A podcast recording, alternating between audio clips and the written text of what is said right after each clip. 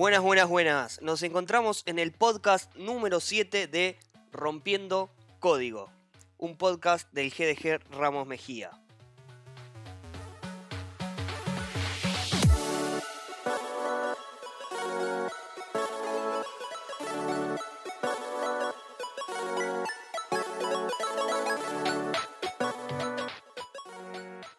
Hoy nos encontramos con Codin Eric. Eric es nada más y nada menos que un emblema en la parte de la ciencia de datos. En el mundo de los datos que hoy por hoy se lo considera el petróleo digital. Estamos con un montón de interrogantes, están todos los chicos del otro lado escuchándonos, tenemos un par de preguntitas acá con, con Seba, pero bueno, primero les vamos a dar la, la bienvenida a ellos. Está Seba, coorganizador del GDG Ramos Mejía, y estamos con el mismísimo, Codin Eric. ¿Cómo va, Eric? ¿Todo en orden? Buenas, ¿todo bien? Todo tranqui. Muy linda introducción, ¿no? Un poquito extra... me, me, exuberé. Eh, ¿Cómo andas, Eva? Todo tranqui por acá, acá andamos. ¿Cómo te trata esta nueva extensión de la cuarentena? Digo, cada vez que hacemos un podcast, una cuarentena, la alargamos un poquito más. Y bueno, vienen más podcasts, ¿qué se le va a hacer? Haremos más podcasts a medida que haya más cuarentena. Eso es lo bueno, tipo, che, ¿cómo te trata la cuarentena? Y la verdad, lleno de podcast. Muy buena. Es un buen justificante, ¿no? Sí. Pero bueno, eh, nada, vamos a lo importante, a lo que nos compete el día de hoy.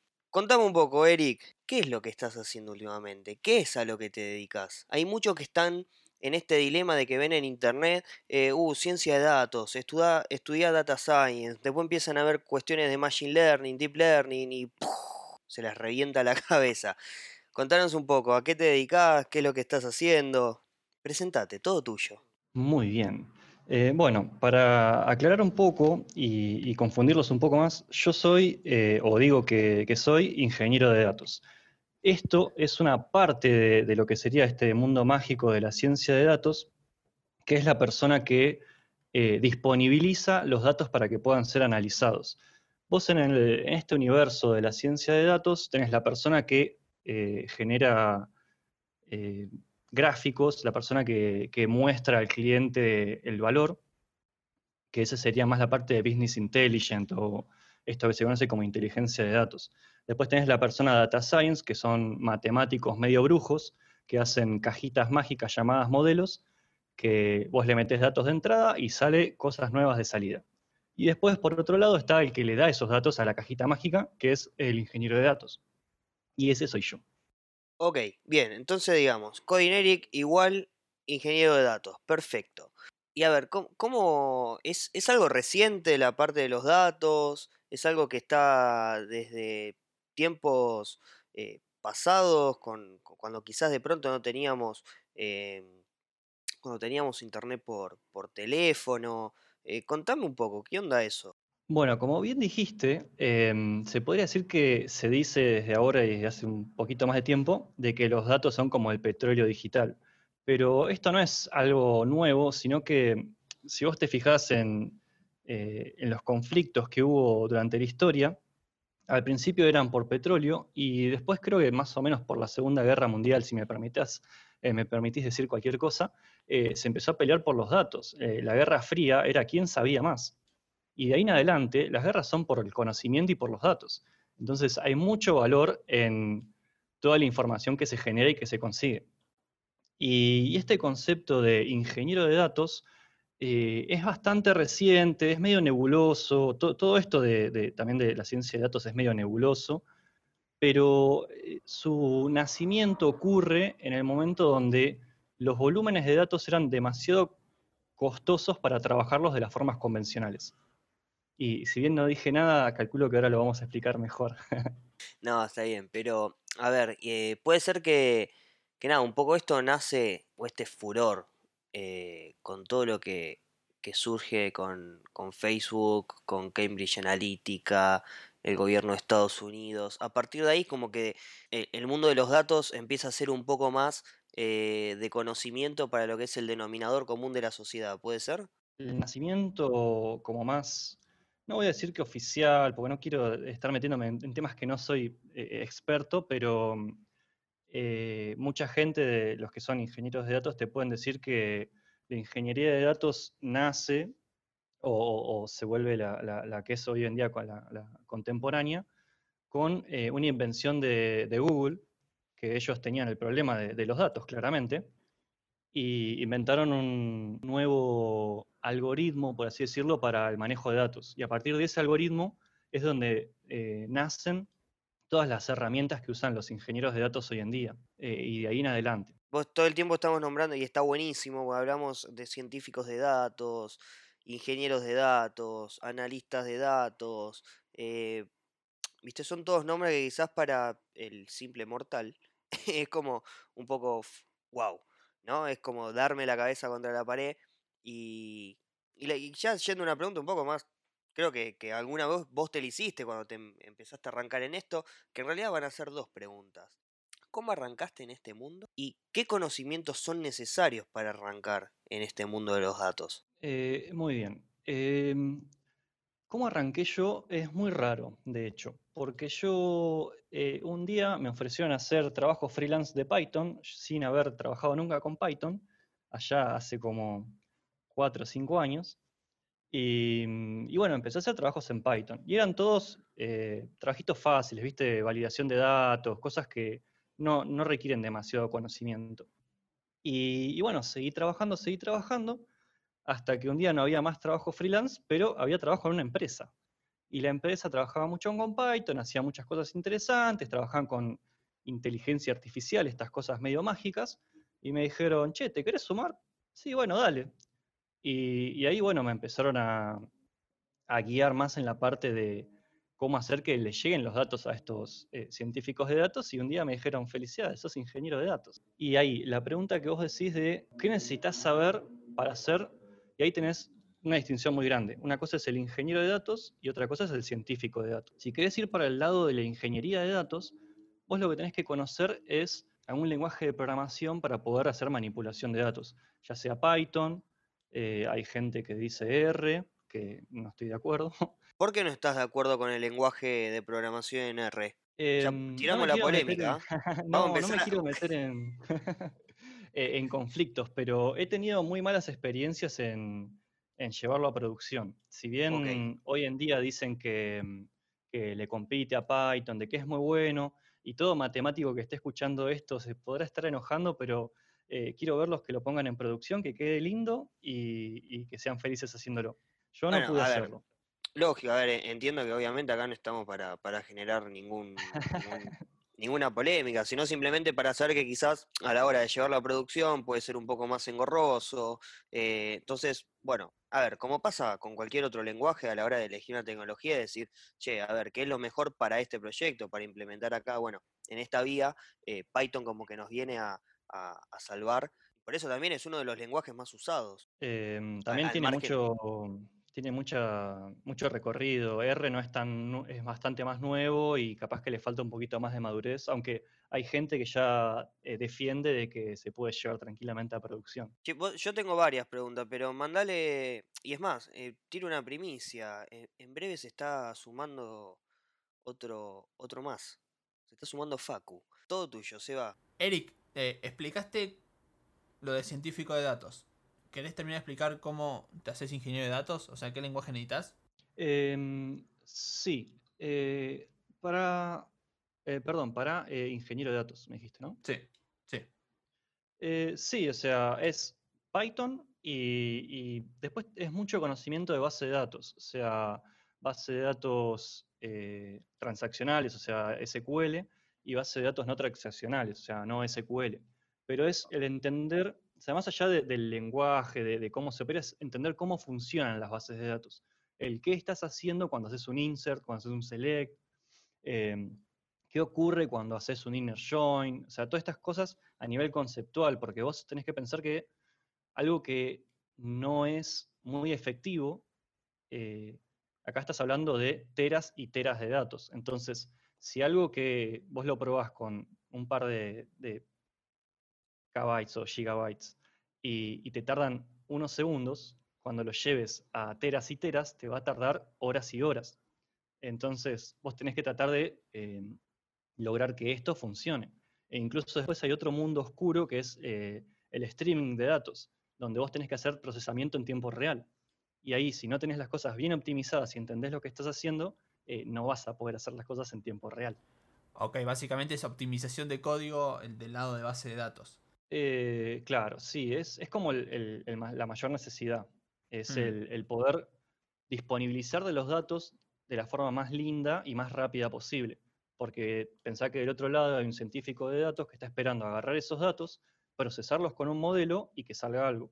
Y, y para no estar hablando tan eh, en el aire, es qué significa eh, un modelo de datos, qué es esto, es básicamente inteligencia artificial. Es, vienen datos de entrada, eh, no sé, por ejemplo, reconocer eh, gatos. Entonces, vos ponele que tenés un modelo que reconoce gatos en fotos. Entonces, para poder entrenar ese modelo, vos necesitas miles y miles de fotos de gatitos. Entonces, eh, el, el científico de datos dice, qué bien, tengo miles y miles de fotitos de gatos, pero en la vida real no tenés nada. O sea, tiene que haber una persona que busque esas fotos, que las consiga, que se fije de que más o menos son fotos de gatos, eh, que no haya eh, fotos vacías o fotos de cualquier otra cosa, y te las disponibilice para que las puedas usar. Más o menos ese es como el, el- trabajo en equipo que hay en el mundo de la inteligencia artificial. Claro, y mi pregunta ahora es, por ejemplo, ¿no? O sea, ¿qué cantidad de datos, ya sea una empresa, una startup o una organización no gubernamental, etcétera, o mismo un gobierno, tiene que manejar en volumen de datos como para decir, bueno, a ver, eh, aplicamos eh, un equipo de desarrollo en la parte de datos, eh, invertimos en científicos? ¿Cuándo se llega a esa escala? Porque digo, quizás el que tiene un proyecto a escala más chica, conviene, no conviene. ¿cuándo es coherente decir, bueno, arrancamos en esta rama, en la parte de los datos? E- Es muy buena pregunta esa. Y, como había dicho antes, es cuando eh, se vuelve em, eh, se vuelve ineficiente el aplicar los modelos convencionales. Por ejemplo, suponete que vos tenés tu, tu paginita web, ¿no? Paginita web, levantás un MySQL, levantás algo con PHP y está andando perfecto. Y un día decís, me voy a guardar todo cada vez que alguien haga un clic en, en una publicidad, quiero guardarme ese clic. Y decís, bueno, ¿cuántos, podés- ¿cuántos clics puede haber? Y de repente tenés mil, después tenés dos mil, después tenés un millón por segundo, y de repente tu base de datos empieza a sacar la lengua y dice, che, pará, loco, yo ya no quiero saber más nada. Entonces ahí es cuando aparece un ingeniero de datos y dice, bueno, pará, capaz que en vez de hacer esto tenés que hacer esto otro, capaz que tenemos que cambiar la forma en la que estás guardando los datos, tenemos que cambiar la forma en la que eh, eh, la, base, la base de datos que estás usando. Y ahí es cuando empiezan a aparecer estas, estas problemáticas de que los volúmenes son demasiado grandes para la- las tecnologías que estás aplicando. Yo me imagino que esto quizás como, como te pasó a vos, que te dijeron, bueno, sos ingeniero de datos. Esto habla un poco también de cómo se están manejando hoy las empresas a nivel internacional, de que no es por un título o sino por el rendimiento y lo que vos podés solucionar a los problemas que puede tener una empresa. Ahí es cuando vas ganando, digamos, esos eh, cierto- ciertos atributos de decir, bueno, a ver, eh, soy científico de datos, empiezo a ser, eh, soy ingeniero, más que, más que esto de soy junior, soy semi-senior, soy senior, ¿no? O corregime si me equivoco. Sí, o sea, hoy creo que en Argentina no hay, no, sé en otras partes del mundo, pero en, en Argentina no hay una carrera de eh, ingeniero de datos. Eh, puedo estar equivocándome, pero espero que no. Eh, pero sí, por ejemplo, puedes hacer maestrías en data science. O sea, en, en ciencia de datos sí puedes conseguir como estudios y decir, eh, yo estudié para ser científico de datos.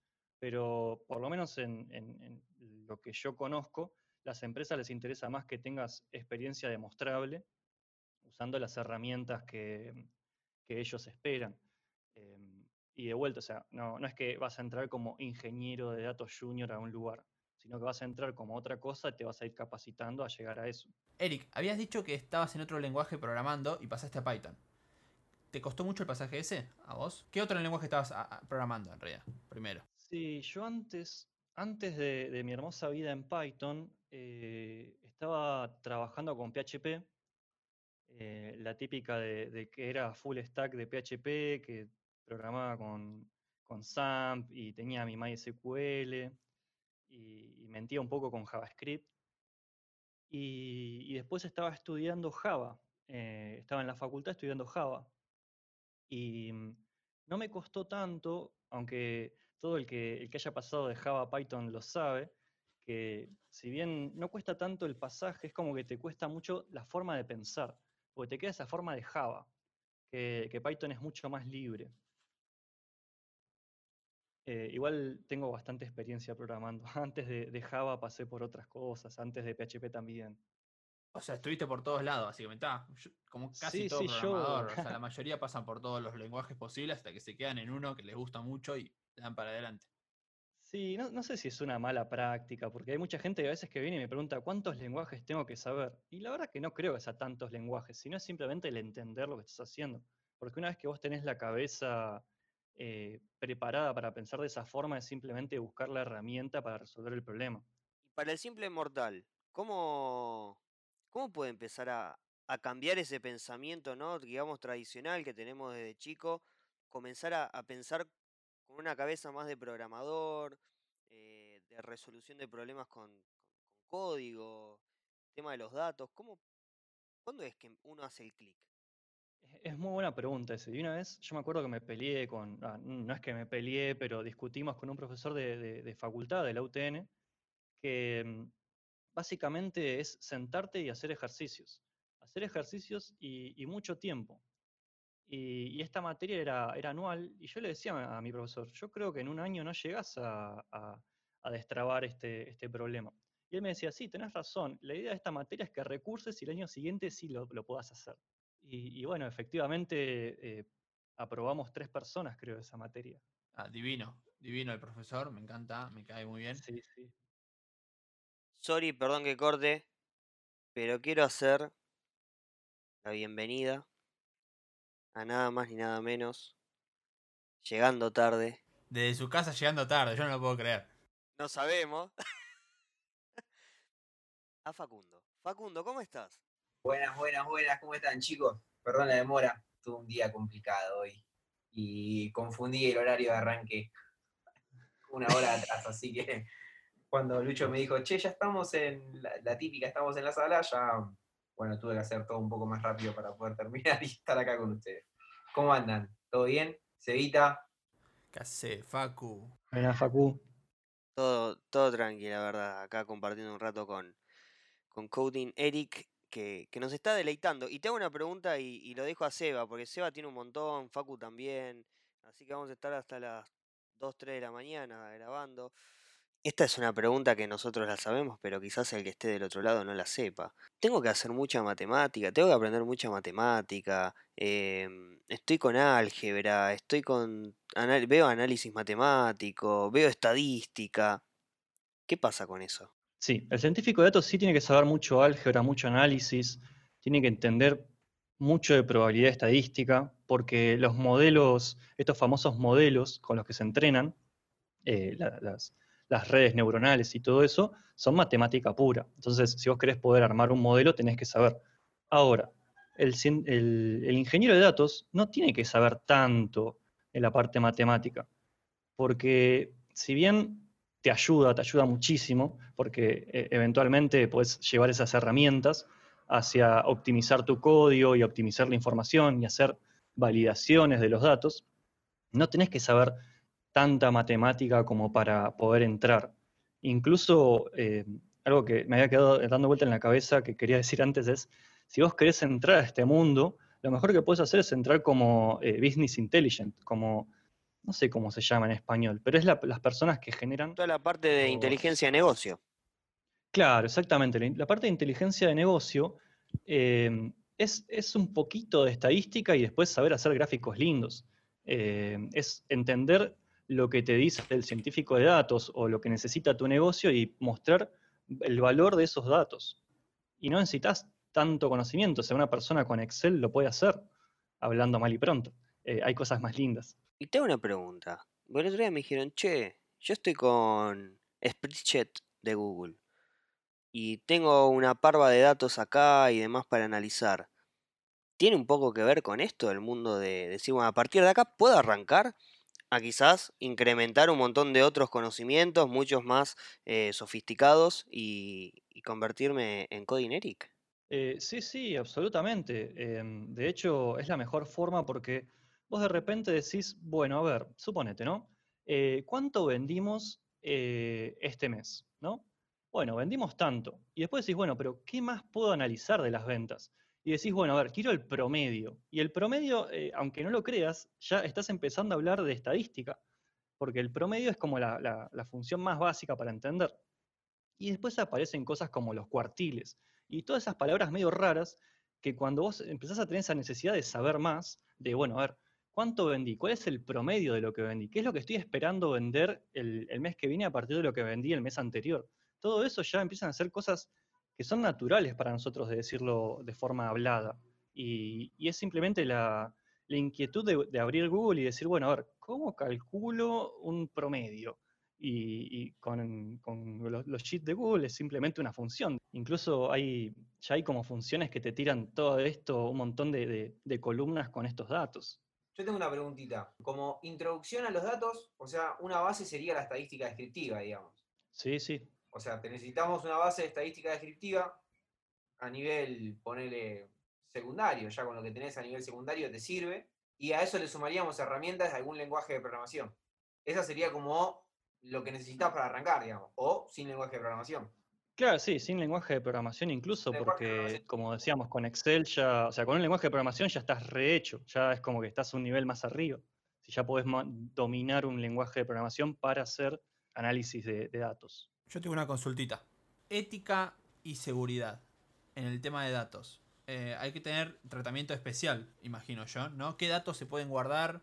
¿O qué pasaría si yo guardo datos de un usuario y me los roban? Muy, muy buena pregunta es esa. Y, y de hecho es muy interesante eh, y te la voy a retrucar más todavía. Eh, ¿hasta qué punto es éticamente correcto los datos que estás consiguiendo? Y es muy bueno eso. eh, de hecho, es, es algo que me parece esencial. Ya, yo de por sí, porque a mí me gusta mucho la parte de seguridad informática y, y todas estas cosas raras. me parece muy clave el entender eso. Es qué daño estás, qué daño podés provocar al conseguir esos datos. Y después está ahí la, ética y la moral de cada uno de decir, bueno, eh, esto está bien y esto está mal. Y, volviendo un poco a tu pregunta, eh, eh, en, en Argentina, o, o capaz que estoy diciendo cualquier cosa, pero creo que en Argentina muchas empresas de inteligencia artificial no pudieron empezar o, o salir a la luz porque las empresas tenían miedo de dar sus datos, porque decían, si yo te doy mis datos, ¿qué me vas a hacer? Eh, y ahora es como que se están dando cuenta de que si quieren generar valor, eh, inevitablemente tenés que dar tus datos. Eh, podés, eh, podés, dar solamente una parte o esc- esconder lo, lo más sensible, pero inevitablemente para analizarlos hay que verlos. Claro, para correr un análisis de cualquier tipo de negocio, uno tiene que entender el dominio del negocio, digamos, y sacar los datos. O sea, hacer un Claro. análisis de datos en base a los datos de la empresa. Obviamente, es un riesgo de compartir los datos de la empresa. Claro. Y después si hay empresas, hay personas malas de que esos datos de repente resultan un poco sensibles, como podría ser, digamos, lo que mirás en tu computadora, eh, porque bueno, esos datos eh, Ah. pasan por un ISP y el ISP capaz que se guarda esos datos y después los analiza para, bueno, hacer cosas. Pero esto es todo teórico, no digo que sea verdad. Como pasó con Cambridge Analytica en Facebook, ¿no? Una cosa así, que compartían datos y los vendían a a empresas. Es que, o sea, como decíamos a- al principio, lo- los datos son el, el- el petróleo digital. Si eh, sabes analizarlos, puedes ganar, o sea, puedes generar mucho valor a partir de ellos. Claro, es todo un dilema ético, ¿no? Porque, o sea, quién tiene esa cantidad de datos y quién maneja esa cantidad de datos es todo un tema. Porque, eh, o sea, está lleno, constantemente nosotros estamos dando como usuarios, estamos brindando nuestra información a todos lados, digamos, a todas las aplicaciones habidas y por haber. ¿Va a llegar algún punto en el que como sociedad, porque quizás nosotros nos damos cuenta de esas cosas, que nosotros le estamos dando los permisos para que puedan analizar nuestros datos, para que puedan hacer uso de ellos, bla, bla, bla, bla, bla. Pasó un poco ahora con este Face App, con, con algunas fotos de, bueno, para que el propio algoritmo aprenda de las imágenes, los viejos, los bebés, eh, los cambios de género, etcétera. Em, y, creo que la tengo con esto, creo que la cuarta quinta vez que digo el simple mortal o el denominador común de la sociedad. Va a haber un momento en el que todos como sociedad, como planeta en sí, nos demos cuenta y digamos, che, lo que quizás alguna vez pensamos como utopía realmente se haga realidad, decir, oiga, son mis datos. eh, ¿Puede haber algo más descentralizado? ¿Podemos vivir en algo un poco menos controlado?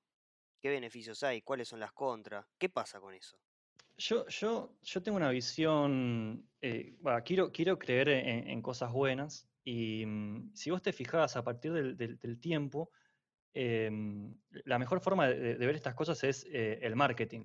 Fíjate que el marketing tiene que evolucionar constantemente porque las, las formas de, de atraer a las personas van cambiando porque vamos evolucionando. Entonces, de, de esa misma forma, eh, quiero creer de que nuestras próximas generaciones van a evolucionar y se van a dar cuenta de, eh, bueno, eh, hay que cambiar la forma en la que estamos viviendo hoy porque trae problemas. Eh, tengo la esperanza de que tal vez nosotros no, no- no somos conscientes de estas cosas, pero las próximas generaciones lo van a notar y van a hacer un cambio.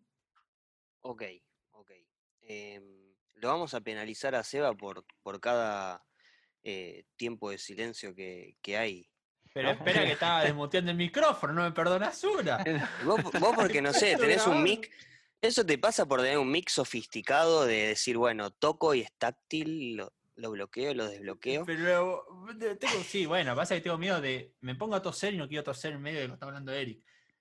Eh, Y no, me Viste que, imagino. viste que uno tose cuando no tiene que toser. O sea, yo arranqué la pregunta y ya sentí que tenía que toser. Ese es el miedo, es- el miedo, el famoso miedo El escénico. pánico escénico. Bueno, yo tenía Em, una pregunta para Eric, pero ya me voy a poner más técnico.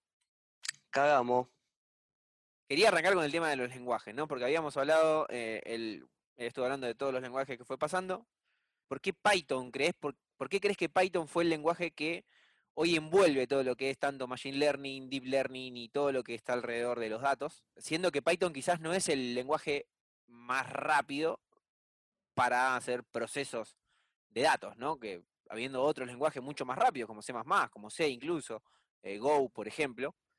Y un sí, lenguaje dinámico es el que es el que tomó la es el eh, es el, el que lidera, digamos, el que tomó la punta. ¿Por qué crees que es así? Eh, sí. ¿Cuál es tu visión? Es, es muy buena pregunta esa. De hecho, sí, es verdad que hay, hay mucha discusión de que capaz que eh, C++ o no sé tanto Go, si, si es tan... Go me parece que es un poquito más nuevo, pero la realidad es la comunidad, la comunidad que tiene Python, porque mm, eh, al ser un lenguaje que es bastante fácil de, empezar a aprender y tener una comunidad tan grande que la apoya, eh, hace esto, hace que se vuelva el, predilecto para agarrar. Em, yo hasta ahora, muy, en muy pocas veces, eh, tuve que dejar Python para hacer algún tipo de, de trabajo. Y, y bueno, es, es el conocer el lenguaje sabiendo sus limitaciones, ¿no? Y el único problema que tiene Python, como bien vos decís, es que eh, puede llegar a ser lento en procesos de, demas- de- de demasiada demanda en tiempo real. Y ahí sí se van por cosas como, como Go o... No, no escuché tanto de C++, pero sí seguramente también se use. Excelente. O sea que la, digamos que el Python lidera por la simpleza, para redondear simpleza y la enorme comunidad de, de Pythons que hay en el, en- el globo, ¿no? Correcto. Y acá en Argentina, ¿cómo venimos con tema comunidades? Hay, hay lindas comunidades de, de Python y de programación y, y, bueno, de sistemas en general. Eh, la verdad que hay, hay una linda movida. Se puede considerar al argentino un curioso en el mundo de la tecnología, mucho más que quizás eh, en otros lados que posiblemente pueda estar más estandarizado, se puedan ver de pronto ya en, un nivel educativo un poco más eh, estandarizado, como, como dije, y acá hay más curioso, el, el tipo que rompe o la tipa que rompe, eh, aprende de esos errores y en comunidades se encuentran con, con referentes como vos, por ejemplo. eh, cabe destacar que que, que Eric fue invitado, lo trajo Seba el, el año pasado en el Dev Fest de la comunidad y estuvo haciendo un- una charla eh, muy interesante. Y no sé, Facu o Seba, vos si tenías una pregunta, pero yo tenía ahí pendiente el tema de TensorFlow, ¿qué onda? Eh, muy interesante eso, ¿eh? Em, bueno, mucha gente dice que, que TensorFlow fue el, el papito de, de los científicos de datos de hoy en día. TensorFlow es una librería que, que lanza Google que estaba, ellos la tenían ahí dando vueltas y dijeron, che, ¿la largamos al público? Y dijeron, sí, mandale. Y gracias a eso, creo que ya, ya a mí me gusta decir cosas que no tengo, eh, tengo ahí dando vueltas, pero no estoy seguro si son verdad. Y si mal no me acuerdo, en el 2015 dicen, vamos a alargar esto porque tenemos esta herramienta para generar científicos de datos, pero nadie la sabe usar. Eh, y, y vos no le puedes dar valor si no tenés los datos, así que aprendan a usar esto y después los contratamos. Y ahí es cuando largaron eso al público y todo el mundo empezó con el boom de eh, TensorFlow. Es, es una Eh, librería, es de Google esa, ¿no? Si no me equivoco, sí. Sí, sí, la largó Google. ¿Existen otras librerías que hagan lo mismo que TensorFlow? O sea, dijiste que es el padre de TensorFlow, pero hay hijos. Sí, sí, sí, hay, hay cosas mucho más fáciles también. Em, así de memoria eh, me agarraste en un momento difícil, no me acuerdo los nombres. El famoso limbo existencial de Codineric. es que no, no manejo tanto librerías de, de inteligencia artificial, no estoy tanto en eso, pero sí te puedo decir que hay mucho más fáciles. eh, de hecho, si vos buscas los libros de cómo aprender, en vez de TensorFlow te tiran estas librerías que son ya como hablando bien, eh, tenés librerías para em, librerías que ya tienen los modelos para que vos los entrenes. Entonces, vos con TensorFlow podés llegar al punto donde vos creás tu propio modelo, lo entrenás y haces todo el, el proceso. En cambio, con estas librerías, que no me puedo acordar ninguna en este momento, eh, ya tienen los modelos y vos solamente tenés que pasarle los datos y entrenarla con distintas metodologías de entrenamiento. Em, Claro, es como todo, todo muy- va evolucionando y, y cada vez es más accesible, digamos.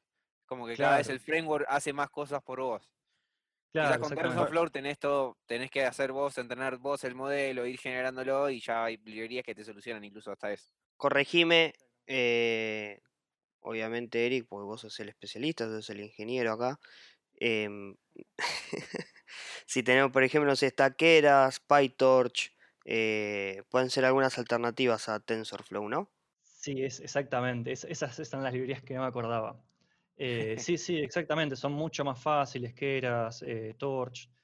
eh, son mucho más fáciles para entrar. Es como que resuelven temas que, mm, que TensorFlow los tenés que hacer a mano. Igual son, son difíciles de usar, no son fáciles. Ok, pero facilidad viene también con un tema de, de performance, quizás. Por ahí que son más fáciles, pero no son tan buenas como TensorFlow. O siguen siendo igual de buenas que TensorFlow, nomás que la diferencia es que uno es más fácil que el otro. Ahí eh, no es tanto el tema de performance, sino el tema de qué necesitas. O sea, si vos me, decís que necesitas hacer, no sé, por ejemplo, predicciones, ¿no? Y tenés un modelo predictivo y te da bien con Keras. eh, y perdón si el que sabe más de esto me dice que Keras no sirve para hacer modelos predictivos, pero supongamos que sí.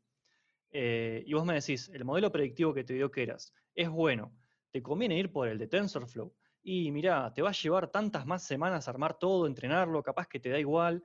Entonces, eh, ¿sirve Keras? Sí, obvio que sirve Keras. Y si te da un buen modelo y que te sirve para, para eh, al final del día es para venderlo, si te sirve venderlo, está perfecto.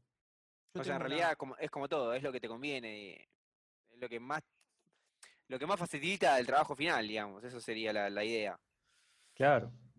Yo tengo una preguntita más. Vuelvo al tema de datos. Eh, va, quiero, voy a mezclar las dos cosas, pero va, va a ir por otro lado.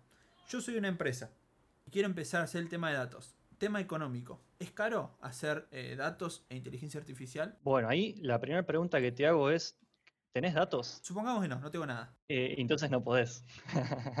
Ok, pero tengo que empezar a recolectar.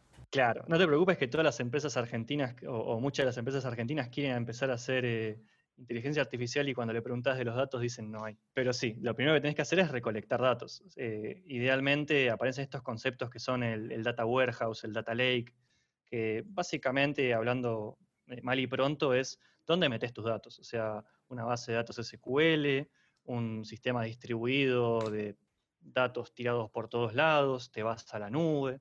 Es esencial tener un- o sea, una cantidad manejable de datos para poder empezar a sacar análisis, si no, como que no estarías medio complicado Ey. arrancar. ¿eh? ¿Hay alguna forma de, no sino, di- o sea, desde una manera un poco más abstracta, de abstraer datos desde las redes sociales quizás de una empresa? O sí o sí, por ahí ese manejo de datos tiene que ser en una plataforma, en una aplicación, sino decir, bueno, a ver, che, nosotros tenemos este flujo de, de datos todo el tiempo, nuestras redes, y queremos ver la manera de, de- de tener análisis de esos datos ahí. No sé, se puede, las APIs de Facebook, Twitter, Instagram, wherever, funciona o no funciona. Incluso esca- Sí. scrapeando, ¿no? Se podría recolectar datos haciendo scrapping, ¿no? Eh, sí, sí, sí. em, sí, son dos temas muy interesantes. Eh, primero, ah, no me quiero olvidar del scrapping, pero primero em, el tema este de, sí, eh, eh, te puedo asegurar 100% de que todas las empresas, vos cuando le mandás un mensaje de queja o los tagueas en, en Twitter o, todo eso, pero cantado de que tienen la API de Twitter que guarda ese mensaje y lo lleva a una base de datos para que después se analice. Eh, eso lo hacen todas las empresas o deberían hacerlo para mejorar su, su imagen de marketing y saber qué imagen tienen en las redes. Eso seguro. Eh, y no necesitas hacer scrapping, que ahí vamos a ver qué es eso, porque ya de por sí tenés la- las APIs que te brinda Twitter, que te brinda Facebook. em, Instagram no estoy seguro, pero probablemente también, eh, donde vos ya de por sí estás todo el tiempo agarrando datos, y eso sería un streaming de datos en tiempo real, porque son miles y miles de usuarios hablando bien de tu empresa, obviamente. Em, Entendido que, Twitter, perdón que te corté, sí, sí, sí. pero tengo entendido que Twitter es un poco más flexible, la API. No sé si, no sé, de última Facu, si alguna vez investigaste, o mismo vos, Eric, o Seba, con Facebook y con Instagram, que quizás son un poco más cerradas. ¿Qué onda con eso? ¿Hay algo, tienen Eh, algún dato? Sí, yo tengo la, la primicia. Porque justo estaba, estaba trabajando con Facebook cuando pasó. Eh, como bien contabas lo de Cambridge Analytica, eh, ellos dijeron que fue un problema de, de seguridad, eh, de que era muy libre la forma de usar su- sus APIs y, y- y ese chamullo.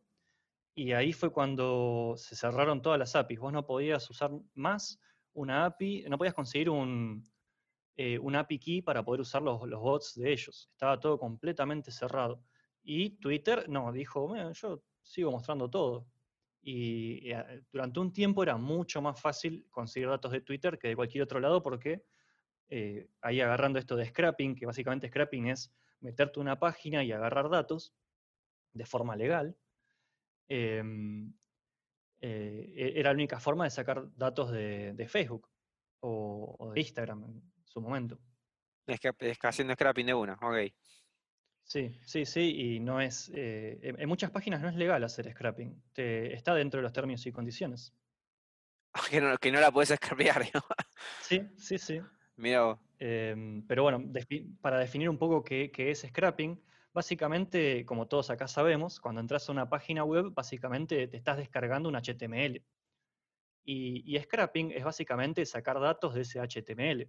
Em, y así, bueno, suponete que vos cuando entras a Facebook tenés todo tu listado de amigos, eso en realidad es HTML puro. Entonces, si vos usás alguna herramienta de scrapping, lo que haces es te descargas la página y eso como es texto plano, eh, simplemente sacás los datos que te interesan. Claro. Y uno, eh, uno que sabe un poquito de web ya sabe dónde están los tags, sabe dónde están los comentarios, sabe dónde están Exactamente. clase, alguna idea que esté buscando, ya sabe dónde está la información. La información sensible de interesante, digamos. Y ahí, y ahí como para aclarar un poco, no, no es que sea ilegal por los datos que estás sacando, sino por, porque algunas almas poco inteligentes eh, levantan el, el- el bot de scrap, de- el scrapper, y le ponen el- el tiempo entre request de cero. Entonces vos estás bombardeando a la página con miles y miles y miles y millones y millones de requests que obviamente la están destrozando y lo interpretan como un ataque. Entonces, bueno, dicen, che, me estás atacando. Claro. Yo tenía otra pregunta, que si ya me estoy yendo, no sé si ya me estoy yendo para otro lado, pero mm, quería hacer una diferenciación, si nos podías dar una diferenciación para tanto para nosotros como para los usuarios que quizás no están tanto en el tema, o de qué diferencia hay entre todo esto que se escucha, digamos, como por ejemplo eh, Machine Learning, Data Scientist, y, eh, Deep Learning, cada una, ¿qué diferenciación hay entre esos conceptos, no? ¿Qué, qué ¿Cuál es la diferencia, digamos, entre estadística descriptiva simple, Machine Learning y Deep Learning, por ejemplo? Bien. Em, primero eh, hay que describir que el científico de datos, el data scientist, es la persona que utiliza herramientas como son Machine Learning o Deep Learning para poder conseguir eh, información de utilidad a partir de, un, de- datos. Entonces, el Machine Learning son metodologías que se, eh, no se descubrieron, pero se popularizaron em, cuando las computadoras pudieron tener la, la habilidad de poder usar estos modelos, eh, donde básicamente es eso, es, vos tenés, imagínate que tenés una caja negra, que es una función, le metes algo en la entrada y te devuelve algo en la salida. Por ejemplo, le metes, como decíamos antes, una foto de un gatito, te saca un gatito. Pero después, el deep learning, y ya estamos entrando en temas donde yo no soy un experto y solamente toco de oído, pero es más, más avanzado al poder crear esta lógica de redes neuronales, esto de, de poder empezar a mezclar eh, diferentes funciones de machine learning para poder conseguir modelos todavía más performantes y más avanzados. Em, por ejemplo, no quiero estar diciendo tantas barbaridades para el que sepa mucho más que yo sobre el tema. eh, el reconocimiento facial, por ejemplo, en una época era simplemente eh, buscar círculos en una imagen. Vos sabés que si tenés dos círculos y abajo tenés otros dos círculos y abajo tenés un círculo grande, muy probablemente encontraste la cara. Pero después empezaron a aparecer modelos mucho más avanzados donde ya, eh, ahí de vuelta toco muy de oído, eh, hacían procesamientos a la imagen para poder encontrar más fácil lo que era la cara. Y, y algo que yo hacía cuando era chico y, y- y tonto era agarrar la- la- eh, los filtros de Instagram y me iba fijando cómo iban evolucionando, porque en un principio vos mirabas de frente y te agarraba perfecto, te movías un poquito y se rompía. Se Hoy rompía en todo. día le mostrás la oreja y te sigue reconociendo y decís, ese modelo ya no sabe dónde está mi cara. Y bueno, mágicamente eh, traquea en el espacio y hace cosas increíbles. Tremendo. Y todo va avanzando cada vez más, digamos. Es otro podcast, te digo que es para otro episodio, porque podemos estar literal hasta las 3 de la mañana hablando. em, bastante, bastante. No sé, pregunto, digo, la tiro, tiro el centro. Facu, Seba, ¿alguna pregunta? ¿Algo puntual que les quede? Como para dar un cierre. Las que tenía, gracias, Eric me, me respondió todo, así que estoy feliz. Hoy te vas contento. Hoy me voy contento del podcast porque venía con algunas dudas del machine learning, del, de los datos en sí y gracias Codinering. Gracias por tanto, perdón por tan poco. Yo, eh, nada, sigan a Coding Eric en YouTube. La verdad, me ayudó bastante con algunos problemas de Python que tenía. Lo soy sincero, yo soy medio junior en Python. Eh, vi tutoriales de Coding Eric y nada, me gustó el del bot de Telegram, me copó bastante el tutorial que tenés, está muy bueno. Y ahora estabas con uno de un Car Dodger, Car Dodger, no sé cómo se pronuncia.